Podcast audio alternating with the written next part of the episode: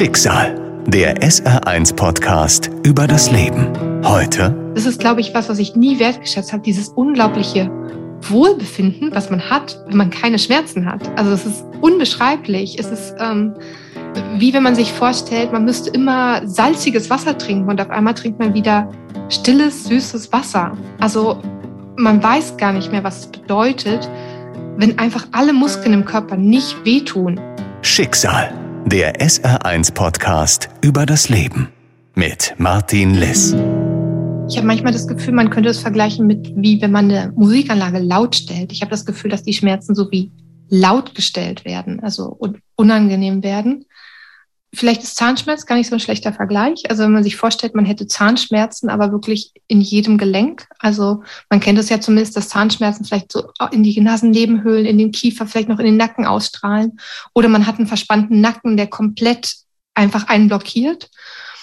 Bei mir ist es häufig so, dass diese Schmerzen wandern. Also in den schlimmsten Zeiten waren die wirklich über, über, überall. Und heute ist es oft so, dass vielleicht einen Tag der untere Rücken links total verspannt ist und dann knackt es irgendwann nachts und dann ist der obere Nacken am nächsten Tag verspannt. Ich habe eine gerade Behinderung von 40 und ich finde, das entspricht dem recht gut, um zu sagen, wie viel ich so machen kann. Also ich kann ins Kino gehen, aber wenn ich jetzt sagen wir mal Donnerstag ins Kino gehe, dann weiß ich, plane ich für Freitag und Samstag erstmal nichts, weil das Sitzen in einer Position für zwei Stunden ist schon echt super lang für mich.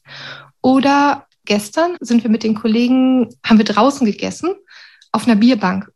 Geht gar nicht so. Also vorher dachte ich, oh, heute geht's mir aber gut, das geht kurz. Hanna ist Anfang 30. Sie lebt mit chronischen Schmerzen oder wie sie sagt, sie erobert sich ihr Leben Stück für Stück zurück.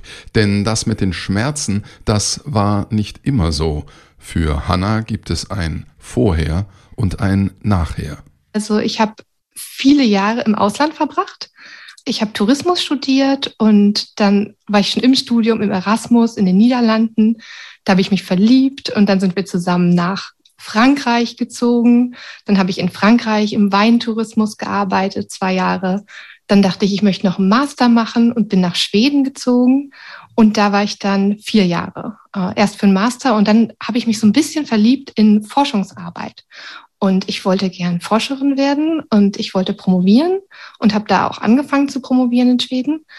Und da haben dann auch die Probleme angefangen. Aber vorher war ich eigentlich auf dem Höhepunkt meiner Kraft. Also ich habe jede Menge Sport gemacht. Ich habe wissenschaftlich extrem, also nach meinem Gefühl super Leistungen erbracht sozusagen und super viel gearbeitet und ähm, viel Sport habe ich gemacht jede Menge gereist, ganz viel auf Konferenzen gewesen. Also ich war total fit nach meinem Verständnis und irgendwie die ganze Welt war so offen. Man könnte meinen, Hannah sei eine klassische Workaholic-Powerfrau. Arbeiten bis zum Umfallen und überhaupt von allem viel zu viel. Hannah selbst beschreibt das etwas anders. Ich würde mich als irgendwie, weiß nicht, vielleicht kreativen Geist oder so bezeichnen. Ich glaube, das habe ich auch mit meinem Vater gemein wenn ich irgendwie Ideen habe oder mich für was begeistere, dann kann ich kaum schlafen, so ungefähr, weil ich so sehr dafür brenne. Aber gut, brennen ist auch dicht am Ausbrennen. Ne? Also ähm, ich glaube, ich konnte damals nicht so Maß halten. Also was ich heute versuche, ist, dass wenn ich ganz viele Ideen habe, was mir immer noch passiert, also dann denke ich, ich möchte das schreiben und den Podcast machen und das arbeiten und das kochen und den Sport machen und wie auch immer. Und dann denke ich, huh, dreimal durchatmen und ähm, was passiert genau heute? Also, ähm, aber die, die Einsicht gab es damals noch nicht. Gab ja auch keinen Grund dafür. Ne? Man wird ja immer gezwungen, im Leben Dinge einzusehen und ähm, hinzugucken. Und ähm, damals dachte ich einfach, ja, es geht alles gleichzeitig. Also ich bin stolz drauf und es war aber auch gleichzeitig totaler Wahnsinn. Ich bin ein Jahr, bevor ich so krank wurde und kaum einen Schritt gehen konnte, bin ich fast 1000 Kilometer allein gelaufen in Nordskandinavien. Ich habe so eine Riesenwanderung gemacht. Das hatte ich irgendwie schon viele, viele Jahre vor. Und dann habe ich es wirklich gemacht. So und alle so wie. Und weil ich hatte noch keine unendlich langen Wanderungen gemacht. Und das war wahnsinnig anstrengend, aber auch wahnsinnig toll. Sie ist wieder einmal in der Vorbereitung für eine Forschungsreise nach Skandinavien, als plötzlich alles anders wird. Am Tag vor der Abreise geht sie noch Bowling spielen und bei dieser einen Drehung, beim Wurf der Bowlingkugel, da geht etwas in ihrem Körper kaputt. Anfangs glaubt sie, es sei nur ein Hexenschuss. Drei Tage Bett hätten vielleicht was gebracht, weiß man aber nicht. Vielleicht war der Bandscheibenvorfall da auch schon da. Dann hat etwas in mir gesagt, nee, aber du musst ja die Forschungsreise machen. Also da war wenig von der Stimme, die gesagt hat, die Forschungsreise kannst du auch noch in zwei Wochen machen, sondern sehr viel davon, ja, das musst du jetzt machen. Ich muss auch sagen, ein bisschen spielen die Strukturen der Wissenschaft auch rein. Ne? Ich habe damals mit Halbjahresverträgen gearbeitet. Also da war ein unglaublicher Druck wahnsinnig viel zu liefern in sehr kurzer Zeit und immer zu beweisen, dass man besonders gut ist und besonders viel kann. Da gab es nach meinem Empfinden damals wenig Raum, einfach mal paar Wochen auszufallen. Und das hat mich dann bewogen, einen Riesenkoffer ins Auto zu heben und eine zehnstündige Autofahrt alleine zu machen, wo ich nach einer Stunde eigentlich kaum noch mein Bein bewegen konnte. Also ich war da an der Tankstelle und habe diese Mini-Tippelschritte gemacht. Also wer einen Bandscheibenvorfall hatte, weiß, was das ist.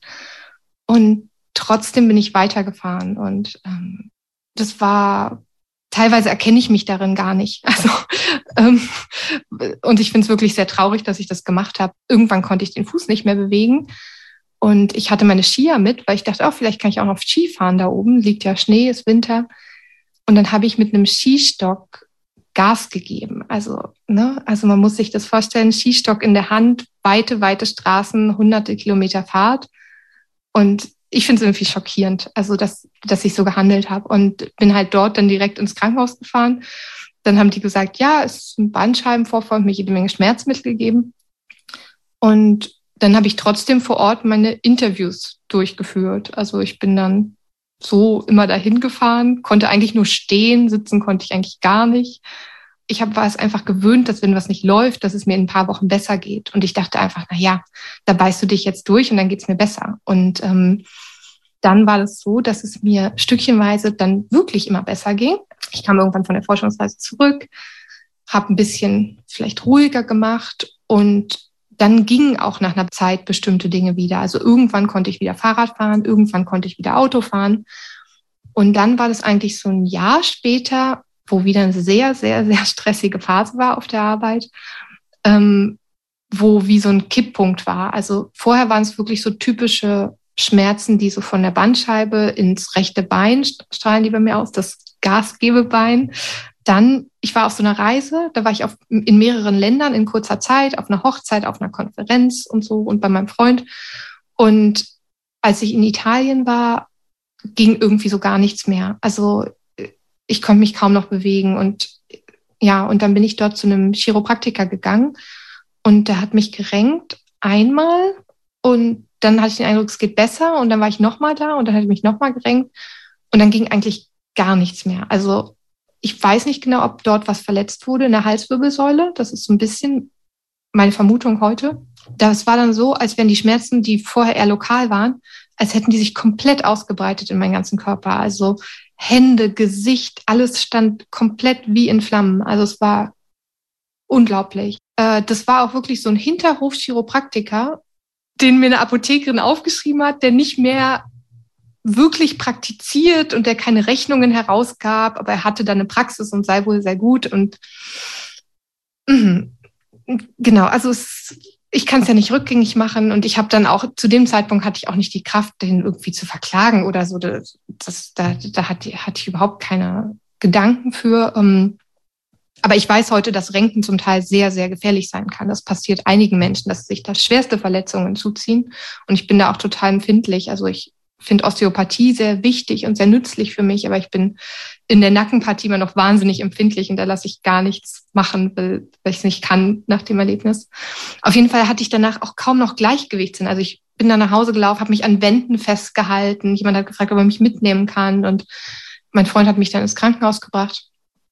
Oh, es war einfach nur grauenvoll und ähm, dann wollte ich zurück nach Schweden sozusagen in meine Heimat in Anführungsstrichen und musste dann am Flughafen so, ein, so eine Hilfe einfach in Anspruch nehmen mit dem Rollstuhl und so. Und es ist alles, also es ist alles wie in so einem Film. Also äh, das waren wirklich schwere Tage und danach war einfach gar nichts. Also ich war dann monatelang komplett krank. Also ich konnte, konnte gar nichts machen. Also ich habe einfach nur, was nicht, gelegen, kurz gelaufen, mich ein bisschen bewegt, weil nur liegen ging auch nicht. Und mir dann seitdem einfach Stück für Stück Lebensbereiche zurückgeholt. Also äh, sehr, sehr, sehr mühselig. Erst einmal ist Hannah krank geschrieben. Natürlich will sie so schnell wie möglich wieder gesund werden und vor allem will sie weiterarbeiten. Sie möchte unbedingt ihre Doktorarbeit schreiben, aber die Dinge laufen jetzt ganz anders. Und ich glaube, bis, ich da, bis es wirklich angekommen ist in mir, dass es so nicht mehr weitergeht, das hat locker noch mal ein, zwei Jahre gedauert. Also ähm, trotzdem ich ja komplett also out of order war. Ne? Also ich lag im Bett und konnte nichts mehr tun. Aber das Verstehen, das hat wirklich lang gedauert. Und ähm, es gab da so ein paar Schlüsselszenen, wie zum Beispiel eine Ärztin in Berlin, die ich dann am Weihnachten bei meiner Familie besucht hat, die mir klar gesagt hat, sie werden lernen müssen, mit chronischen Schmerzen zu leben. Also sie hat sich einfach meinen Körper angeguckt und meine Schmerzen, die ganzen Schmerzpunkte überall und die Verspannungen überall. Und ich glaube, sie hat einfach die Vorstellung davon und die habe ich vielleicht heute auch, dass das nicht mehr komplett weggeht. Und das hat unglaublich wehgetan damals, diese Aussage. Ähm, gleichzeitig war es aber auch Richtung, richtungsweisend, weil sie gesagt hat, sie müssen sich damit auseinandersetzen, was es bedeutet, mit chronischen Schmerzen zu leben. Und das war für mich ein großer Unterschied, weil eine Diagnose ist eine Sache. Also am Anfang dachte ich, ich brauche ganz dringend eine Diagnose. Aber sie hat gesagt, so ungefähr, sie werden die noch bekommen irgendwann aber lernen sie erstmal damit zu leben, weil dieser emotionale Aspekt halt unglaublich wichtig ist. Und dann habe ich YouTube-Videos geguckt und so weiter, Bücher gelesen und mich damit auseinandergesetzt. Und das hat mich sehr, sehr, sehr vorangebracht, weil überhaupt erstmal klarzukommen damit ähm, war unglaublich schwer. Hanna bekommt jetzt einige Diagnosen. Fibromyalgie, also Ganzkörperschmerz, Bandscheibenvorfall, schiefstehende Wirbel, schiefstehende Hüfte. Eine Bandscheibenoperation lehnt sie ab, genauso wie eine Operation der Hüfte. Und da bin ich sehr froh, dass ich mich damals dagegen entschieden habe. Ich glaube, das war nicht die richtige Diagnose für mich und das hätte mich null weitergebracht. Im Gegenteil, diese Hüftumstellungs-OP dauert anderthalb Jahre und eine Seite. Und oft, wenn man eine macht, muss man die andere später auch noch machen. Also es hätte mich noch mal Jahre gekostet, ohne, glaube ich, etwas grundlegend zu ändern. Also ja, das ist mir, glaube ich, auch ein großes Anliegen, das anderen weiterzugeben, da unglaublich auf sich zu hören, Zweit- und Drittmeinungen und so weiter einzuholen und vor allem aufs eigene Bauchgefühl zu hören. Also ich hatte von Anfang an das Gefühl, oh, ich will diese OP nicht. Und ich glaube, es war richtig so. Also und auch eine Bandscheiben-OP hat mir keiner vorgeschlagen, kam immer wieder aus dem Bekanntenkreis. Ja, mach doch eine OP, dann geht es einfach weg. Und dann denke ich mir, nee, ich habe auch Schmerzen in den Händen und im Gesicht. Das geht nicht weg, wenn ich mich an der unteren Bandscheibe operieren lasse. Also auf keinen Fall. Das ist systemischer und ich muss mich da anders mit befassen. Also wenn ich auch drüber nachdenke, oh, was sind vielleicht auch die Gründe der Schmerzerkrankung, dann guckt man ja auch oft so, was war vielleicht in der Kindheit. Und ähm, meine Eltern sind, also meine Mutter ist Lehrerin, mein Vater ist Akademiker, Philosoph, Studierter und Doktor, ähm, wie ich dann später auch. Das Verhältnis mit meinem Vater war immer schwierig und da habe ich jetzt in den letzten Jahren auch viel hingeguckt, was da möglicherweise war. Also ich glaube, dass jetzt, nachdem ich selber in dem Alter bin, in dem mein Vater mich bekommen hat, denke ich halt, oh, mein Vater war noch ganz schön unreif und gleichzeitig weiß ich, was es bedeutet, vielleicht 30 zu sein und vielleicht auch noch nicht so reif und gesettelt zu sein. Und ähm, ich glaube, für ihn war das sehr früh, ein Kind zu bekommen und ähm, viele Dinge, die vielleicht was mit ihm zu tun haben, sind da bei mir angekommen. Also ähm, vielleicht sein, mh, hm, ja, seine eigene Unzufriedenheit mit sich selbst. Er war immer wahnsinnig kritisch mit mir und äh, vieles konnte ich nicht gut genug machen. Das kann dann zu so Dynamiken führen, wie dass man eben Glaubenssätze hat, die dazu beitragen, dass man nicht so gut agiert mit sich selbst. Und ähm, ich glaube, das ist dann irgendwann so Mitte der 20er kulminiert. Das ging dann eine Weile sehr gut, so mit 140, 160 Prozent immer, wo meine Mama immer schon gesagt hat, so, oh, mach doch mal halblang und du machst immer zu viel von allem und passt nicht auf dich auf und so. Und ja, und irgendwann bin ich dann auf die Nase gefallen damit. Matsch abklopfen, Krönchen richten? Schön wär's. So einfach geht das für Hannah nicht. Sich das Leben zurückerobern, Das ist ein langer Weg für sie und sie ist noch lange nicht fertig damit. Auf ihrer Liste stehen noch einige Dinge. Meine Top 3 sind, glaube ich, Fahrradfahren, ein Kind kriegen, Autofahren, die ich mir jetzt noch nicht zutraue, aber gern würde. Es hat lang gedauert. Also nach dieser ersten Phase war ich ja, fast zwei Jahre komplett aus dem Beruf raus. Also ist es eigentlich auch wichtig zu sagen, dass es ein unglaubliches finanzielles Problem dargestellt hat. Ja, mhm. also teilweise habe ich irgendwie 200 noch was Euro Krankengeld bekommen, also lächerliche Summen und ähm, und auch überhaupt sich immer wieder krank schreiben zu lassen war grauenvoll. Also da überhaupt Leute zu finden, die das machen. Also ich habe immer das Gefühl gehabt, ich folge meinem Bauchgefühl für diesen Weg, aber das durchzusetzen mit den Ärzten und Ärztinnen war unglaublich schwierig. Also man ist einfach manchmal auf zu Türen gekommen und gerade mit Schmerzerkrankungen, was ich erlebt habe, war, dass ich zwischen Psychologie und Orthopädie dauernd hin und her geschickt werde. Also die Psychologen sagen, ja, das sieht aber nach was Körperlichem bei ihm aus. Und der Orthopäde sagt, oh, Sie weinen ja schon wieder, warum gehen Sie nicht mal zum Psychologen? Und ich denke mir so, oh, also es reicht so ungefähr. Ähm, das ist ein interdisziplinäres Thema und das gehört interdisziplinär adressiert im Gesundheitssystem. Und das ist ein großes strukturelles Problem, dass es das nicht ist für, ja. weiß nicht, fünf Millionen SchmerzpatientInnen in Deutschland. Da kam auch so eine politische Wut irgendwie in dieser Zeit. Also, dass es da auch wirklich Veränderung braucht. Und aber auch immer Bewusstsein. Ich glaube, das hat mich auch ein bisschen gestärkt dass diese Aberkennung von Ärztinnen und so weiter, dass das nichts Persönliches ist, sondern das ist was Strukturelles. Also ich habe das, glaube ich, nie oft nicht persönlich genommen, sondern ich wusste einfach, wenn hier die Tür zu ist, muss ich eine offene Tür finden. Und das hat mich weitergebracht, so zu denken, weil das ist einfach oft unglaublich verletzend und ungerecht, was da passiert, ähm, weil es nichts mit dir als Person zu tun hat. Also da urteilen Menschen über dich, die dich fünf Minuten gesehen haben und die die sich nicht die Mühe gemacht haben, dieses Gespräch zu führen, was wir gerade führen. Also keiner hat diese Länge und diese Umfänglichkeit wahrgenommen. So. Deswegen ist es wichtig gewesen, für mich da eine gewisse Distanz zu wahren zu dem, was da auch über mich oder wie auch immer gesagt wurde oder was für Diagnosen vielleicht entwickelt worden sind. Ähm, also ich bin dann nach Deutschland gezogen, um auch das alles hier im Gesundheitssystem zu regeln, weil es war in Schweden noch schwieriger. Zufällig nach Wuppertal, totaler Zufall. Ich bin eigentlich Berlinerin, aber ich mag die Stadt inzwischen sehr und hatte dann total Glück, dass ich eine Stelle hier an der Uni bekommen habe als Sekretärin. Und erst mit 10 Stunden, dann mit 14 Stunden, dann mit 20 Stunden, dann mit 26 Stunden und immer, immer, immer weiter. Und die Professoren unterstützen mich aber auch dermaßen. Die haben mich dann auch unterstützt, meine Promotion zu beenden. Die haben gesagt, Mensch, das musst du noch machen und so weiter. Und ich habe gesagt, ja, ich will unbedingt. Und ich habe bisschen freie Zeit dafür bekommen und so weiter. Und habe dann 2020 meine Promotion abgeschlossen, was unglaublich wichtig war für mich. Also danach konnte ich eigentlich erst wieder so durchatmen und mich neuen Dingen zu wenden. Ja, und so habe ich mich da vorwärts gearbeitet und ähm, gleichzeitig als ja, Akademikerin, Wissenschaftlerin bin ich auch manchmal traurig über die Situation. Also als Sekretärin. So, also es macht mich auch manchmal traurig und wenn ich Sekretärin genannt werde, dann ist es immer wie so ein kleiner Stich in meiner Brust. Das ist so ach, irgendwie, ähm, ich würde gern mehr.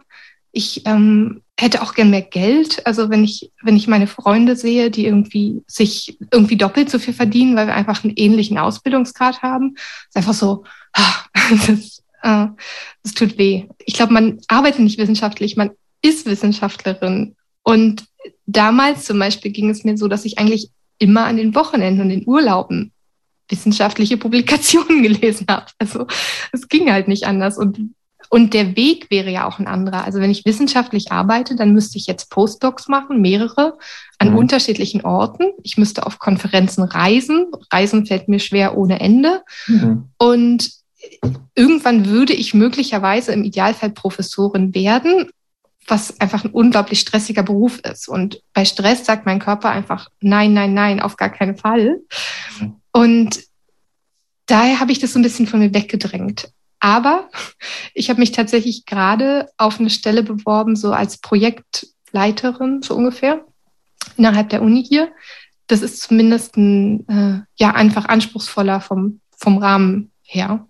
Es ist aber noch keine wissenschaftliche Tätigkeit. Aber dafür haben halt auch andere Lebensbereiche gewonnen. Also in meiner freiwilligen Arbeit, also ich arbeite freiwillig in einem Hospizdienst hier in Wuppertal mit sterbenden Menschen.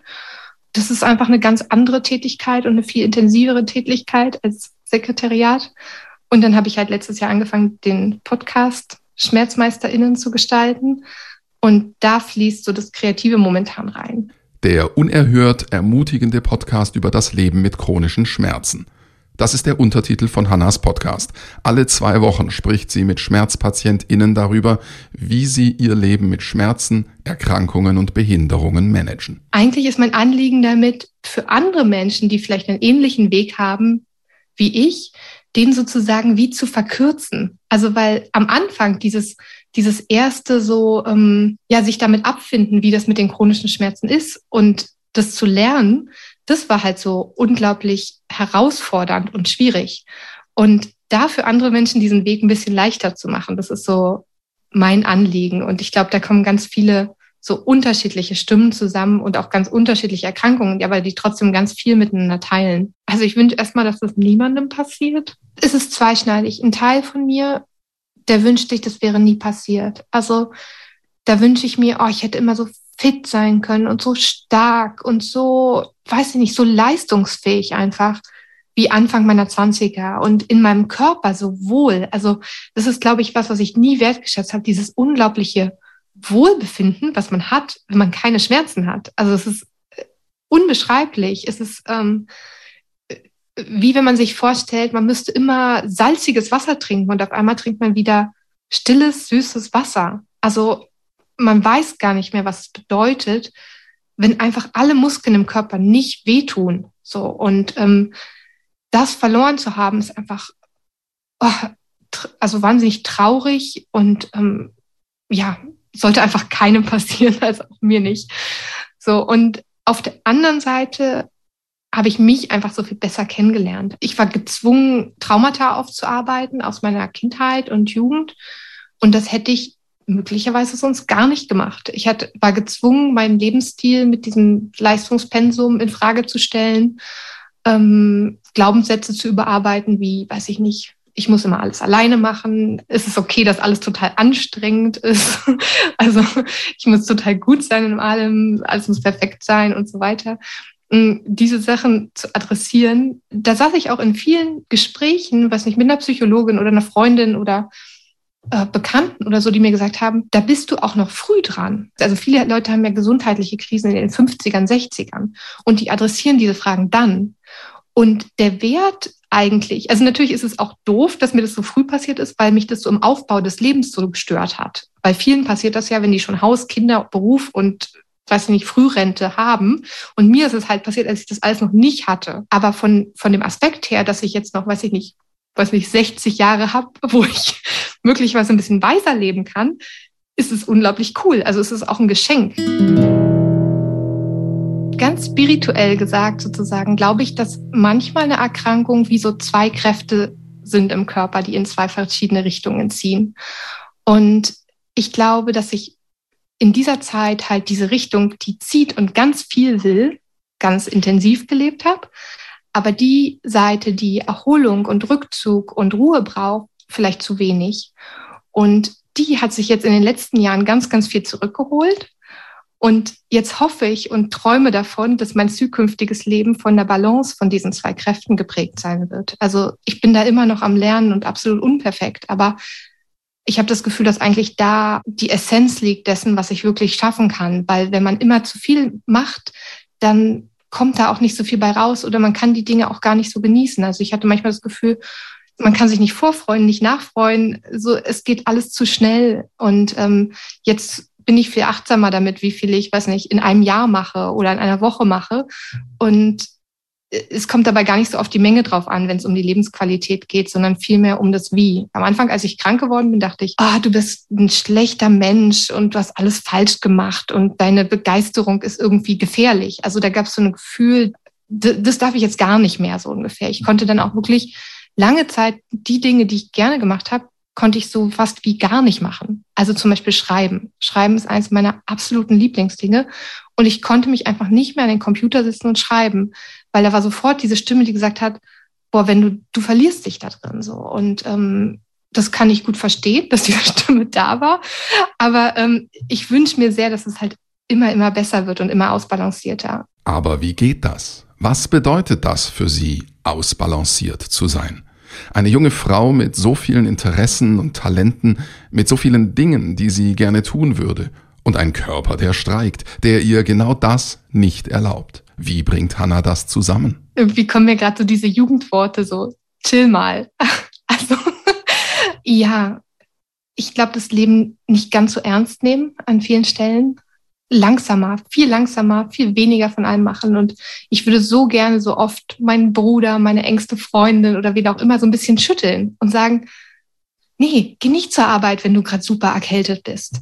Nee, stress dich nicht, sag einfach die Termine ab und so weiter. Also sagt alles ab, nehmt euch raus, wie auch immer. Also, weil äh, ihr habt nur diese eine Gesundheit, die ist super wichtig und auch dieses eine Leben. Also viele Leute sagen ja, ich muss, ich muss. Das ist, glaube ich, was, wo ich mich sehr zwinge zu sagen. Ich, also ich versuche zu sagen, nie, ich muss, weil ich muss erstmal gar nichts. So, entweder ich, ich entscheide mich dafür, was zu tun, oder eben nicht. Und keiner kann mich dazu zwingen.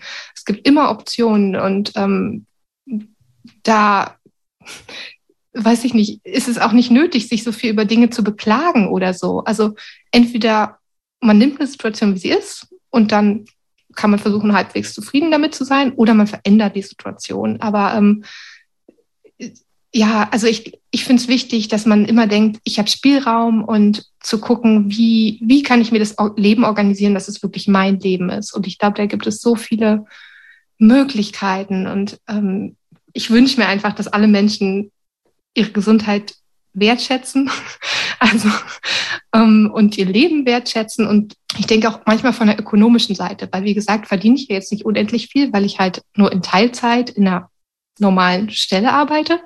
So, und manchmal denke ich aber auch, es reicht sowas von aus. Also trotzdem leben wir in einer Gesellschaft, wo viele von uns so verdienen, dass so ein großer Teil verhältnismäßig für Freizeit und so überbleibt, das gab es überhaupt noch nie. Das gab es vor 100 Jahren nicht oder auch vor 50 nicht. So, also da ist so viel Zeit, um Zeit und Geld, um klettern zu gehen und, und so Dinge zu tun. Und es machen ja jetzt auch immer mehr Leute, dass die ihre Arbeitszeit reduzieren und so weiter. Also ich glaube, das ist, ist wirklich eine gute Idee. also. Schicksal, der SR1 Podcast über das Leben. Alle Folgen in der ARD Audiothek und auf vielen anderen Podcast-Plattformen. Eine Produktion des Saarländischen Rundfunks.